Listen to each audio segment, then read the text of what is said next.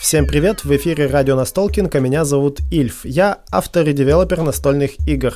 Каждую неделю я общаюсь с настольными геймдизайнерами, чтобы узнать их подходы к работе. Для меня важно сыграть с автором вживую и сразу зафиксировать свежие мысли на этот счет. К тому же, игра — это хороший предлог для беседы. В 32-м выпуске мы вместе с Юрием Гуриным разобрали по мамонтам и носорогам его игру «Охотники». Мы только что в нее сыграли, и даже если у вас не было такой возможности, вам все равно будет интересно послушать, как делаются настолки. Но сначала немного данных. Охотники — это развивающая детская игра, в которую могут играть от 2 до 4 игроков от 6 лет. Выпустила игру издательство Evergus в 2021 году. Привет, Юрий! Привет, Ильф! Расскажи про игру «Охотники», о чем она? Игра «Охотники» об охоте, как ни странно. Но там история такая, что охотятся охотники не современные, а давних первобытных времен. Поэтому у них соответствующее оружие, соответствующее одеяние. Ну и добыча тоже, там шерстистые носороги могут попасться в лесу, мамонты и прочие интересные такие животные. Оружие у них похуже, а вот добыча поинтересней. Это точно, это точно. Как это происходит механически в игре? Что нужно делать? Ну, у всех охотников есть своя сила, а у добычи есть своя ценность. А, Вот. Сначала все карточки э, охотников и добычи, там, кстати, не только животные есть, а, например, ягоды, грибы, то есть добыча не только животные, переворачивается, и это образует ну, лесной массив, в котором и охотники сейчас находятся, и животные. А дальше мы играем по механике memory. Э, свой ход игрок открывает две карты, и если это добыча и охотник, то это ход удачный. Мы сравниваем силу охотника и ценность добычи. Если сила охотника равна или больше ценности, то он может забрать эту добычу. Но при этом надо еще сравнить разницу. Если она больше четырех, то получается э, слишком сильный охотник э, может взять какую-то слабую добычу. Это нехорошо, этот э, ход тоже будет неудачный. Таким образом, в свой ход мы открываем карточки и смотрим, что мы открыли. А если это охотник и добыча, и дальше мы сравниваем силу охотника и ценность добычи. Вот. Допустим, охотник оказался слабее. Сила охотника, например, 9, а э, открылся мамонт силой, э, ценностью и силой 15. Мы имеем право открыть еще одну карту. Если это будет охотник, и сумма сил этих охотников превысит или будет равна 15, то это значит будет удачное нападение на мамонта. Он уходит тому игроку, который делал ход. Ну и в игре есть два режима игры. Это кооперативный, когда вам за определенное количество ходов нужно набрать нужное количество животных. И каждый сам за себя, это, я так понимаю, когда нужно будет просто больше собрать. Да, каждый сам за себя, как почти во всех мемори. Кто больше, так сказать, добычи набрал, тот и победил. Кооперативный же вариант, он э, ограничивает количество ходов, но объединяет усилия всех играющих. Они могут помогать друг другу, совместно запоминать. Вот. Но при этом стопроцентной победы не гарантируется. Ну тут да, получается, что главное отличие от э, классического мемори, что тут больше 40 карточек на поле, и запомнить это достаточно сложно. Но при этом тебе не обязательно находить две одинаковых, потому что одинаковых-то карточки нету. Да. Тебе нужно э, такое математическое мемори, получается, чуть-чуть. Да, математика присутствует. Это тот случай, когда игра с каким-то обучающим эффектом получилась интересной, потому что существует мнение о том, что подобные игры не всегда бывают особо интересными. Как у тебя это получилось? Ну, я специально хотел достичь этого эффекта. Вот. э, Ну, мне нравилась эта тематика охоты. А, Дальше мне нравилась механика memory. И уже до этого у меня были игры, в которые, в общем-то, математика и только математика, облеченная в какой-то Мгм. фантик игровой, вот. Ну, дальше как бы автоматически все получилось. Чтобы действительно это уж совсем не напоминало классической мемори, где, э, допустим, да, охотник силы 15, и надо найти зверя именно силой 15. Да, Мгм. вот как бы вот, э, чтобы это было более интересно, э, чтобы разнообразие таких игровых всяких сюжетов, ходов возникало, а здесь оно возникает. Как тебе эта идея пришла в голову? Давняя идея. Вот я говорю, что тут совпало внутренний мотив сделать что-то об охотниках и охоте, угу. особенно о первобытной, так сказать, охоте. После, пожалуй, это после просмотра мультфильма «Ледниковый период». Угу. Вот. Не то, что захотелось сделать по мотиву этого мультфильма, нет, но именно в этом мире. Угу. Вот. У тебя изначально эта игра была про первобытных охотников, то есть? Да. Изда- издатель э, не менял? Нет. Интересно.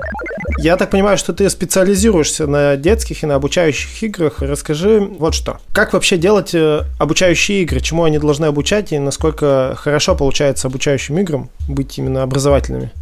Учатся ли дети чему-нибудь? Да, тут э, получается два термина, да, вот сейчас ты действительно их произнес, ага. и они все время звучат: образовательные игры, обучающие игры, да. Угу. И есть еще третий термин развивающие игры. Угу. Вот. А, ну, я давно сказать, в сфере а, и игровой, и в сфере педагогики, поэтому могу немножко об истории, так сказать, этих терминов, да.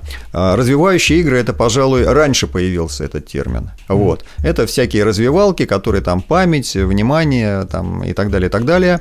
Они не обязательно настольные, но они вот угу. этого эффекта достигают.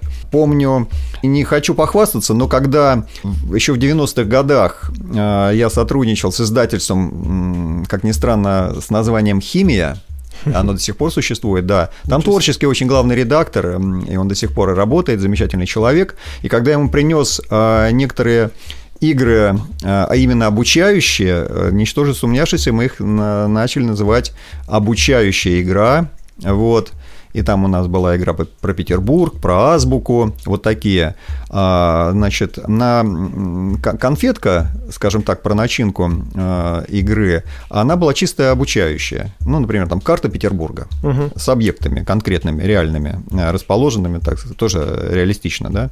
Вот. А надо было это, сказать, фантик какой-то игровой, и при этом, значит, мы путешествуем по городу, выполняем какие-то задания, мы играем. Ну, например, там, кто первый куда-то придет, кто первый соберет этих объектов, а, побольше наберет, и мы играем в игру, так сказать, ну, в гонке, скажем так, по угу. городу, но при этом мы постоянно видим там Медный всадник, Казанский собор и так далее, и так далее, и э, через несколько игр ты просто будешь знать весь центр Санкт-Петербурга. Угу. Вот. То есть, эм, поэтому такой скуки не возникает. Если бы мы просто сели на карту, и я бы сказал, там, Вася, давай мы сейчас будем изучать город, запомни, Вася, это Исаакиев собор, повтори, Вася, ну и так далее, да. Через какое-то время Вася скажет, да, какой скучный у нас город, и вообще, куда я попал, да, вот.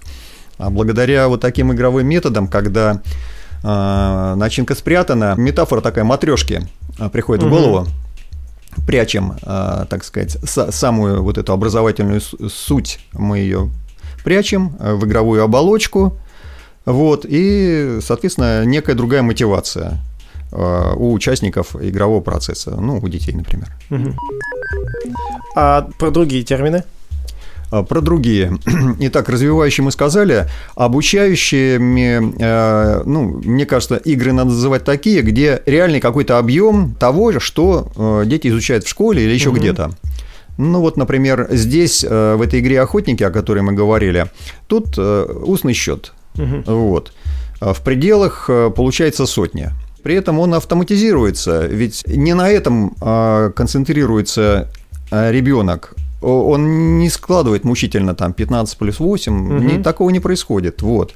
А, Счет как-то облегчается. Он просто, его задача добычу эту, так сказать, овладеть этой добычей, захватить ее. Ну вот, и э, вот эту задачу он решает. А подзадача вспомогательная – это этот счет. Ну, учитель а, так сказать, начальная школа похлопает в ладоши, скажет, о, как хорошо, э, как бы он сам, сам учится, да, ему самому интересно учиться. Вот, это обучающая игра. А вот образовательная. Угу. Образовательная, э, можно сделать отсылку к циклу лекций, которые вот наша питерская ячейка готовила, наверное, года полтора уже назад, э, так сказать, о э, цикл таких лекций об образовательных играх. И там первое, как раз вот я это озвучивал, этот материал, мы смотрели на ВГОСы. Ну, что государство сейчас угу. называет, так сказать, в этот термин, в образовательный процесс, и там расписаны э, всякие, так сказать, э, результаты образовательного процесса. Так вот, они есть там и развивающие, и обучающие, и личностные, ну, если ты, не знаю, стал э, более дружелюбным, научился работать э, в коллективе. Угу. Вот. Э, можно сказать, научился, а можно сказать, приобрел такой навык. Да? Угу. Это образовательный результат. Угу. Вот. То есть кооперативные игры это всегда образовательные игры. Да, это да, так и есть. Они вот как раз вот этим качеством учат. Вот. Ну, и научился контролировать свои эмоции, угу. там, стал внимательный, развил память. Это все развивающий эффект, да, такой вот. А, ну, если, например, ты выучил таблицу Менделеева, угу. это обучающий эффект. А, таблицу умножения, угу. например, да, там, узнал Санкт-Петербург, познакомился с орнитологией, а, вот. Ну и теперь можем подумать, в каких играх это реально присутствует, вот этот школьный материал, да, так или иначе, в каких и в каком объеме. И далее, знаешь, вот у меня э, такой вопрос, э, если от обратного э, рассуждать. Вот то, что я сейчас сказал, может навести на мысль, что а нет не игр, которые не ну, образовательные. Да, да, да. Вот. А, а вдруг они есть? И какой тогда будет а, антиобразовательная игра. Есть ли такая, да? Ну и вот. Ну и получается, можно привести пример. Вот если, например, а, я говорил о Петербурге, если я подсуну детям материал, или кто это так сделает, где будет нереалистично, угу. не те даты, не так расположено. То есть э, человек получит э, неправильную искаженную информацию. Ну, значит, это не обучалка, а антиобучалка, да. Но если он их запомнит, получается, у него память улучшится. И все равно эффект произойдет. А, ну, в чем-то да. Ну, да, интересное возражение, замечание, да, да, да. Вот. Или, например, я не научусь работать в коллективе, а наоборот, э, во мне там какой-то эгоизм разовьется, я буду тянуть там одеяло на себя, вот я к этому научусь, да. Угу. Тоже скорее это антиобразовательный эффект. В общем, надо смотреть. А, и к играм, если хочется такого эффекта, то надо присмотреться все-таки к игре. А что в ней больше? А точно ли будет там хороший эффект? Сейчас э, у многих издателей есть как раз запрос на детские игры, и это многократно перед Граниконом особенно повторяется. А по опыту работы в магазине настольных игр могу точно сказать, что э, покупатели детских игр зачастую хотят, чтобы игры чему-то учили детей, не просто там, допустим, какие-то бродилки, где кинул кубики, пошел. И желательно, чтобы родителям было сразу понятно, чему эта игра учит детей. Вот, то, то есть даже по описанию было понятно. И мне интересно, если вот автор хочет начать придумывать и такую детскую образовательную игру, обучающую или развивающую какую-то, с чего нужно начинать? То есть вот ты сказал, что брали карту города и уже поверх этого делали игру. Ну, то есть, вот как ты к этому подходишь? Ты обычно какие-то механики игровые придумываешь сначала, или сначала думаешь, э, как, как бы вот нам математические действия сделать в игровой форме? Наверное, если уж прям-таки цель геймдизайнера сделать игру образовательную, да, угу. вот это, как мы уже уточнили, именно обучающую, угу. то, разумеется, надо вот этот взять материал и посмотреть, что он из себя представляет, что это такое, чему мы хотим научить. Читать, например. Угу. Вот. А, читать, считать там какой-то раздел определенной литературы, история, да, вот. А далее уже смотреть, э, с помощью каких механик можно сделать это игрой. Потому что здесь интересная такая линеечка просматривается. Ведь мы можем взять, а, значит, а, допустим, мы изучаем ну вот сейчас, сегодня мы записываем в день э, полного снятия блокады, да, историческое угу. событие такое. Допустим, мы изучаем историю Великой Отечественной войны, угу. да, вот. Ну, соответственно, даты, э, места, события, имена, вот такой, да, э, контент там будет. Вот. Дальше думаем, э, в какой обстановке мы будем учить. Если, допустим, вот настольная игра, да, вот угу. привяжемся к этому формату. Ну, соответственно, там э, от одного человечка может быть, желательно, чтобы был соло-вариант, угу. вот. Ну и там, чем больше, тем лучше дальше, угу. потенциально, вот. Э, ну и, допустим, мы поставили себе цель сделать от 1 до 10, чтобы участников угу. игры. Ну и дальше смотрим. Дальше смотрим, значит, что это, э, как это мы будем на карточках. В общем, дальше мы работаем над механикой. Угу. Вот, исходя из своего опыта, может быть, там посмотреть э, на опыт э, коллег. Угу. Вот. Ну и вот надо, не хочется говорить там сову на глобус, но надо вот э, теперь угу. гармонично совместить наши, так сказать, желания, возможности. Да, не натянуть сову на глобус, а гармонично совместить. Да, именно так. И вот, э, кстати, вот линейка такая просматривается. Мы можем взять ведь книжку, а, учебник история, и там все это будет написано. Вот, то, что мы хотим, материал, вот он, пожалуйста, Зачем еще что-то, да? А, но можем взять не просто учебник истории, а интересный учебник истории. Угу. Как, его уже можно назвать игровым учебным пособием. Угу. Вот.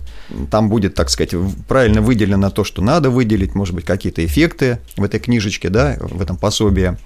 А, итак, учебное пособие, игровое учебное пособие, игра, а дальше только игра. Угу. Следующий уже шаг вот, где мы можем этими объектами, еди, э, структурными единицами вот этого материала учебного, который мы хотим закрепить, э, чтобы дети запомнили его, даты, вот опять же имена и так далее, и так далее, э, мы должны, и желательно, чтобы они, можно было ими манипулировать. Угу вот, многократно, так сказать, прокручивать э, вот эти вот данные, вот эти единицы информации. А в игре это как раз и происходит. Угу.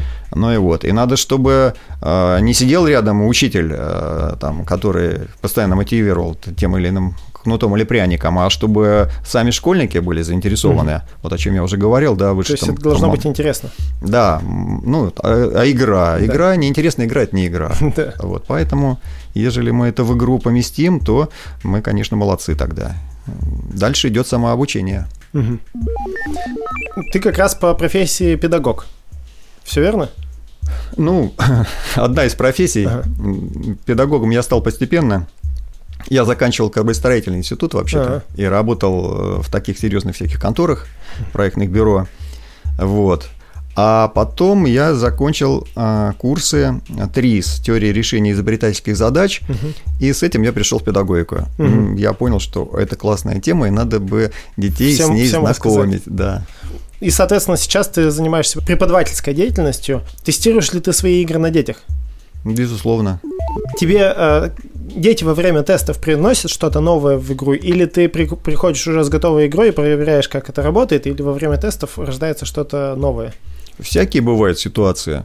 Ну, во всяком случае, надо, как, наверное, любой тестировщик делает, он э, со стороны смотрит угу. и видит затруднения возникающие, угу. да, что-то неясно, вот. Ну, или э, игра там сломалась, ну, это угу. крайний, значит, уже, значит, крайняя степень неудачного течения событий, да, бах, в тупик пришло, о, что-то я там неправильно не просчитал, там, не отладил, да, доделаем, переделываем. Но на самом деле, если уже детям, то это, конечно, не первый, не второй, э, так сказать, этап тестирования. Угу. Она должна уже работать. Вот, иначе ну что детей обижать? Они посмотрят, какую ерунду может быть, наоборот, нам. Может быть, наоборот, во время тестов окажется, что дети что-нибудь интересное подскажут, и игра, наоборот, сильно изменится после этого.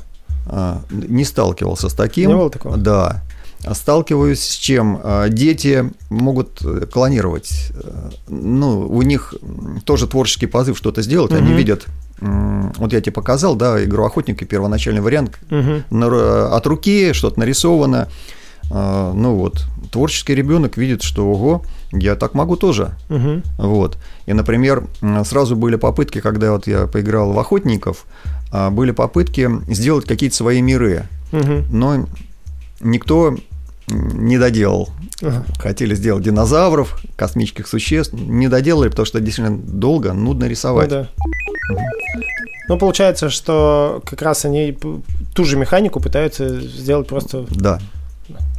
Это интересный момент, когда издатели как раз на, на наши авторские игры зачастую делают свои сеттинги какое совпадение с детьми, которые, поиграв в игру, тоже пытаются просто сделать свой сеттинг. Полная аналогия, да.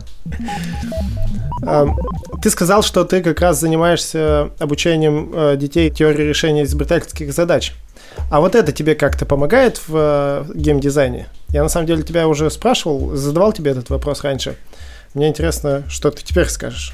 А, прям-таки в геймдизайне, а, наверное, нет все-таки. Наверное, нет. А, ТРИС – это решение все-таки каких-то вот изобретательских задач, угу. да.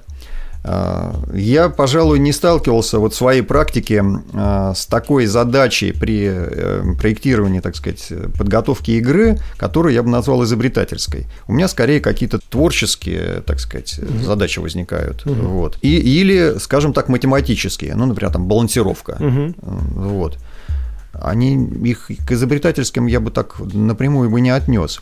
Но думаю, что, безусловно, а, ситуаций а, в геймдизайне много, и не сомневаюсь, что у коллег такие задачи возникают, и решения они тоже находят. Угу.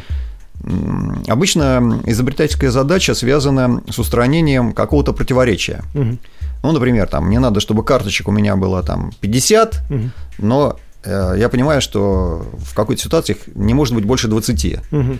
И вот тут, значит, надо найти решение, чтобы mm и то, и то там играло. Или они большого размера и одновременно, так сказать, маленького. mm Вот какие-то такие противоречия.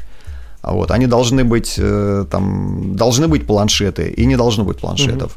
mm И вот тут, э, судя вот, например, как что в чатах какие диалоги происходят, а люди зачастую сталкиваются, обращаются к коллегам и часто получают квалифицированный полезный такой ответ, отклик. mm Потому что кто-то уже этим путем прошел, что-то добился, нашел решение.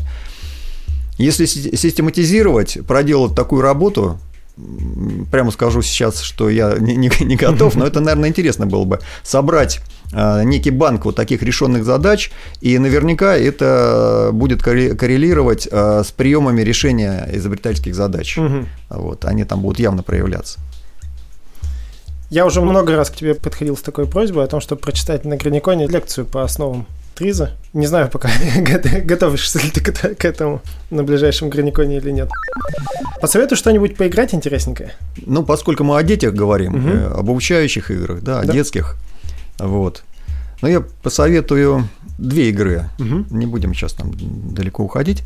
Вот. Одну вообще старинную, я ее там всюду советую и пропагандирую, это «Волк и собаки» асимметричная логическая дуэльная игра, где один волк бьется с четырьмя собаками. Вот. Ну, вы ее легко найдете, так сказать, в интернете, но вы ее не купите, потому mm-hmm. что ее не выпускает никто. Mm-hmm. Но это классная. Вот я у себя на занятиях э, просто сделал э, такие специальные, значит, фигурки, где волк, собаки, mm-hmm. все это красиво. Она классная, потому что она асимметричная. Она классная, потому что она, пожалуй, проще шашек даже, угу. проще шашек. Но э, там комбинаций много, глубокая игра получается угу. все равно. Она классная, потому что дети ее могут, допустим, даже лет 9-10, умные дети могут ее все-таки просчитать. Mm. Вот, она просчитывается. Mm. Но для этого надо серьезные усилия приложить. Это прямо исследовательская работа. Вот. И потом это она еще классная, потому что она семейка хорошая. Mm-hmm. Играет дома, партия буквально там пару минут может быть сыграна. Mm. Все, да? Вот. Надо будет поискать. Угу. А из э, тех игр, вот, которые последнее время порадовали э, моих учеников, я назову игру Волк идет. Угу. Волк идет это детская такая игра, я не помню, какой возраст на коробочке указан, но думаю, что 5 плюс, если даже, может быть, и 4 плюс, вполне можно играть. Угу. Но я также вижу, что и 7, и 8, и 9, и 10-летние дети играют в нее, а она нравится. Она кооперативная сразу, угу. о чем мы говорили. То есть, угу. вот. А она такая с позитивным, э, с позитивную атмосферу создает, безусловно, такие там разные игровые ситуации. Вот. Мне также нравится, там не прямое мемори, конечно, там мемори прямого нет, но изначально карточки перевернуты, значит, волк идет, там надо подарить подарок волку. Позитивная цель угу. порадовать кого-то. Ну и вот, сначала этот э, полянка или лес закрыт, потихонечку открывается, там всякие сюрпризы возникают. Вот. Мне нравится, когда какой-то исследовательский элемент есть в играх, э, и вот он тут тоже есть, какое-то угу. открытие происходит. Угу. О э, целом классе игр, что бы я еще посоветовал, это игры на бумаге. Угу.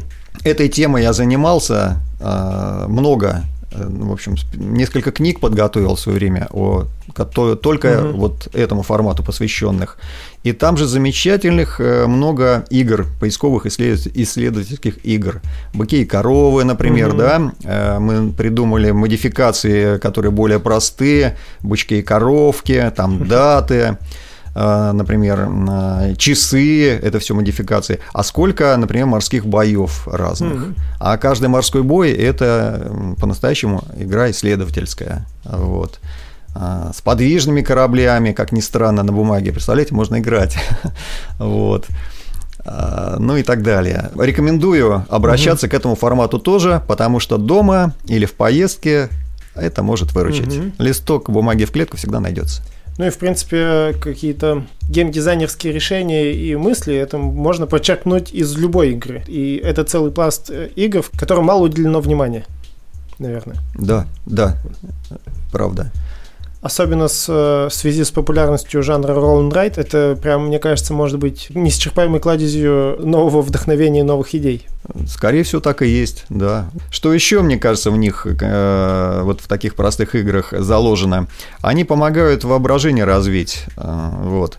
Часто у детей и так хорошо оно угу. развито, и Э, вроде бы все очень лаконично, какие-то квадратики, но, значит, какие-то клеточки, но ребенок видит за этим действительно море, действительно какие-то приключения, там угу. взрывы и так далее, ну, вот, путешествия, не обязательно там взрывы, это могут быть мирные, так сказать, сюжеты и мирные механики какие-то, вот.